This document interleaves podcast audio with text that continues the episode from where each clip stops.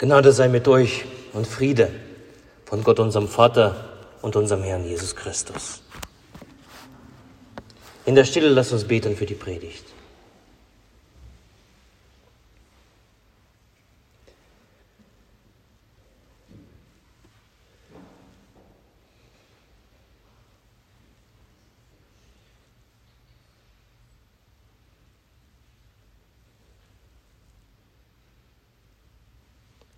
Herr, dein Wort ist meines Fußes Leuchte und dein Licht auf meinem Wege. Amen. Was heißt es, ein rechtschaffener Christ zu sein? Nun, dazu gibt es sicherlich viele Antworten. Sein Leben gut zu führen, die zehn Gebote zu erfüllen, den Gottesdienst zu besuchen, den Fremden aufzunehmen, zu beten, die Bibel zu lesen. Und ja, wir haben gehört von das größte Gebot, liebt einander.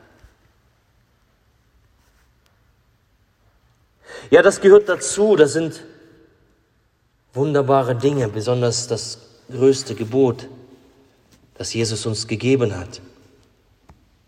Ganz am Ende, als er sich verabschiedet hat, liebt einander. Er liebt einander. Aber das ist wie, das sind wie die Blüten einer Sonnenblume. Die Blüten, sie zieren die Sonnenblume von allen Seiten im Kreis Sie verleihen der Blume Frische und Farben, aber im Zentrum ist es schwarz. So wie Schwarzbrot. Da drinnen stecken Kerne, die die Sonnenblume ausmachen. Und diese Kerne, sie fallen raus, daraus erwachsen neue Pflanzen, neue Sonnenblumen.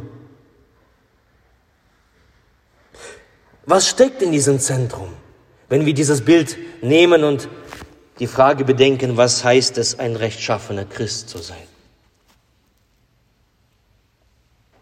Was macht uns zu Christen im wörtlichen Sinn? Christ zu sein heißt gemäß der Bibel teilhaben an der Gemeinschaft mit Christus. Wir machen uns mit ihm eins und er macht sich mit uns eins. Mit Christus eins zu werden und mit Christus in der Einheit erhalten zu werden, das ist der Kern des christlichen Lebens, aus dem alles andere erwächst.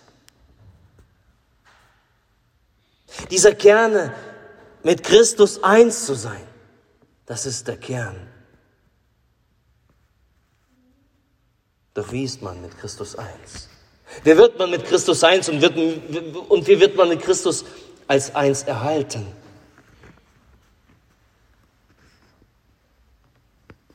Nun, mit Christus zu werden, werden wir in der heiligen Taufe. Da werden wir mit Christus eins, da werden wir hinein, hineingetauft in den Leib Christi.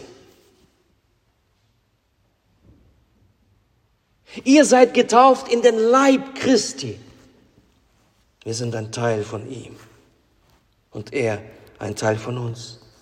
Und dazu ist die heilige Taufe, dafür ist die heilige Taufe. Und in der Gemeinschaft Christi, die Gemeinschaft Christi zu erhalten, dazu ist uns das heilige Mahl gegeben.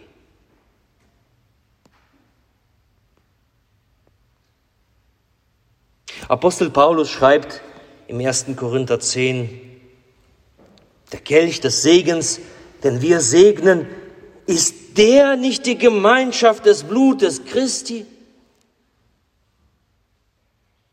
Und das Brot, das wir brechen, ist das nicht die Gemeinschaft des Leibes Christi? Denn ein Brot ist es, so sind wir die vielen ein Leib weil wir alle an einem Brot teilhaben. Das ist es. Am Kelch des Segens teilhaftig zu sein und am Brechen des Brotes zugegen zu sein, erhält uns an der Gemeinschaft des Blutes Christi und an der Gemeinschaft des Leibes Christi. Im heiligen Mahl am Sakrament des Altars zu sein, erhält uns am Leib Christi. Das muss uns so bewusst sein. So hat es Gott wohlgefallen. So wollte er es. Und dies hat er am Gründonnerstag seinen Jüngern mit aufgetragen. Nicht zuerst ein moralisch einwandfreies Leben vorzuweisen. Nicht zuerst jedes Gebot zu erfüllen, macht uns zu Christen und erhält uns als rechtschaffene Christen, sondern zu sein an seinem Leib, dran zu bleiben an seinem Leib. Sind wir es?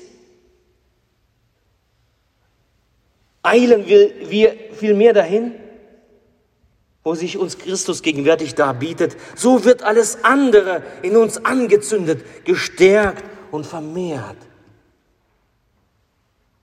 So wachsen die Blüten auf einmal.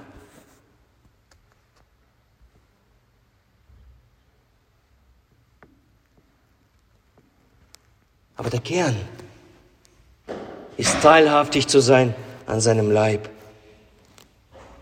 und an seinem Blut. Wo ist also die Quelle dafür, dass ich lieben kann? Dass ich dieses Gebot der Liebe erfüllen kann? Wo ist das? Genau hier. An seinem Leib und an seinem Blut. Wo ist der Impuls dafür, dass ich Lust bekomme, Gott nachzufolgen? Genau hier. Am Leib und Blut. Wo ist der Startpunkt für den Kampf gegen die Sünde und gegen die Begierde in uns drin? Hier, am Leib und Blut.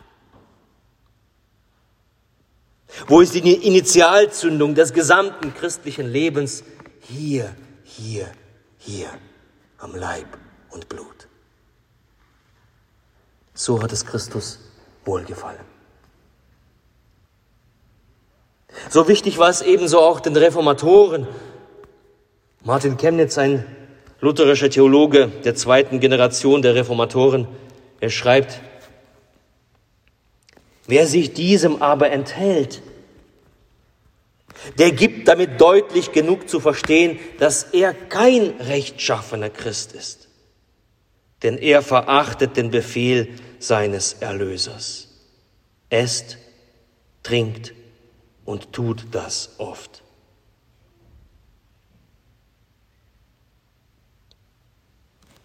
Ein rechtschaffener Christ beginnt nicht bei guten Werken,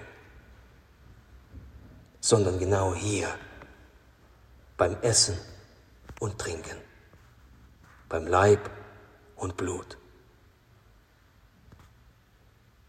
Darum sind wir heute hier versammelt nicht nur des letzten Abendmahls zu gedenken. Wir sind da, um Christus unter uns willkommen zu heißen, in Brot und Wein. Brot und Wein tragen zu uns Christus, damit er uns erneuert, am Leben erhält, stärkt, tröstet, heilt und rechtschaffen macht. Nicht weniger tut dieses Essen und Trinken. Darum esst und trinkt. Habt Anteil an Christus, bleibt in seinem Leib erhalten.